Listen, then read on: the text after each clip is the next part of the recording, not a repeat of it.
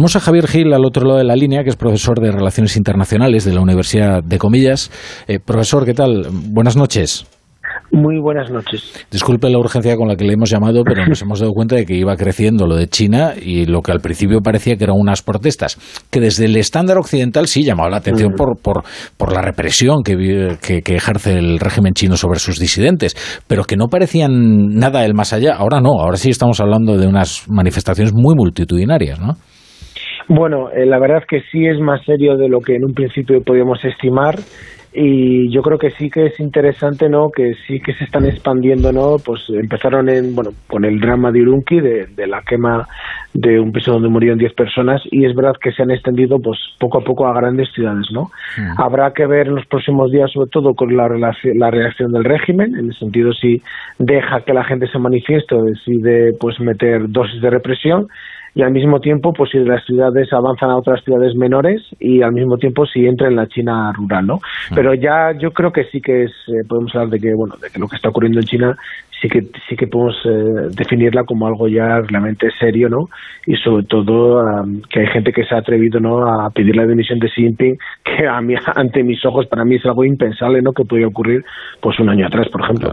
Eh, pronunciar este nombre da vértigo pero estamos quizás ante la mayor muestra de descontento desde los sucesos de Tiananmen Ah, pues bueno, posiblemente sí. A nivel general yo diría que sí, porque es cierto que en los últimos ya, yo diría 10 años, en China cada vez hay más eh, protestas, sobre todo a nivel laboral, pero se habían circunscrito al aspecto laboral, a, la mejora muy concreta en determinados sectores y en determinados eh, sitios de China, una mejora de los aspectos laborales, por ejemplo, la fábrica de Foxconn es, históricamente ha sido bastante reivindicativa, pero ahora el cambio lo que sí se ha producido es que estamos hablando de ciudades como Urumqi, Beijing, Shanghai, Wuhan, uh, Guangzhou, eh, ciudades donde hay mucha, eh, donde está el poder político, el poder económico, donde hay mucho universitario, mucha gente joven eh, y eso, aparte de Hong Kong claramente, ¿no? Y eso yo creo que sí marca pues un hecho distintivo contra protestas, ¿no? Que estaban pues más centradas en, aspectos más, más concretos. Por lo tanto, sí que es un cambio, sí que lo es. Mm.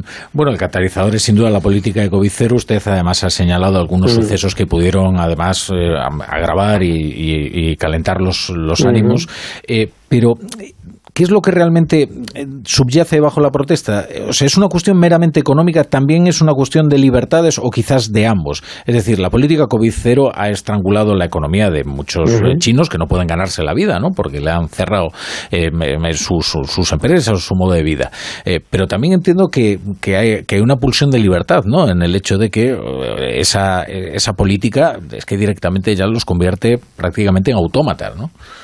Sí, más o menos. Lo que para mí la clave principal es que el espejo ah, del Partido Comunista Chino, ¿no? Como gran gestor económico, como eh, gran gestor de la actividad política y al mismo tiempo como gran gestor, ¿no? Ante grandes crisis como es el COVID, pues básicamente se está rompiendo, ¿no? Y eso es algo muy grave porque dentro de China había, digamos, un acuerdo tácito ah, en que, bueno, la ausencia de libertades políticas y libertades individuales básicas pues de alguna manera ah, se, se, dejaban a un lado no por garantizar no por parte del Partido Comunista pues un desarrollo económico amplio y sostenible el tiempo eh, una protección pues obviamente de China frente al exterior y al mismo tiempo bueno pues que el país funcionara no y eso ahora mismo se está rompiendo. Y además se está rompiendo porque el propio Partido Comunista su discurso de gran gestor y pues está viniendo está viniendo abajo no la economía está parada la crisis sanitaria la tiene a, básicamente, la intenta parar porque tiene un miedo terrible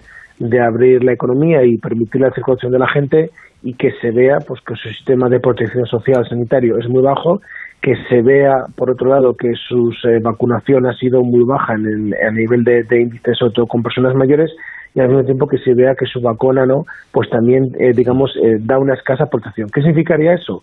Pues básicamente que esa China como una vanguardia tecnológica, como una vanguardia de desarrollo económico y como una vanguardia de desarrollo política, pues está bajando y el, y el, y el impacto es terrible para Xi Jinping. Eh, Javier Gil, eh, profesor de Relaciones Internacionales de la Universidad de Comillas, muchas gracias de verdad por atendernos eh, esta noche y con tanta premura y estar aquí en la brújula. Un saludo.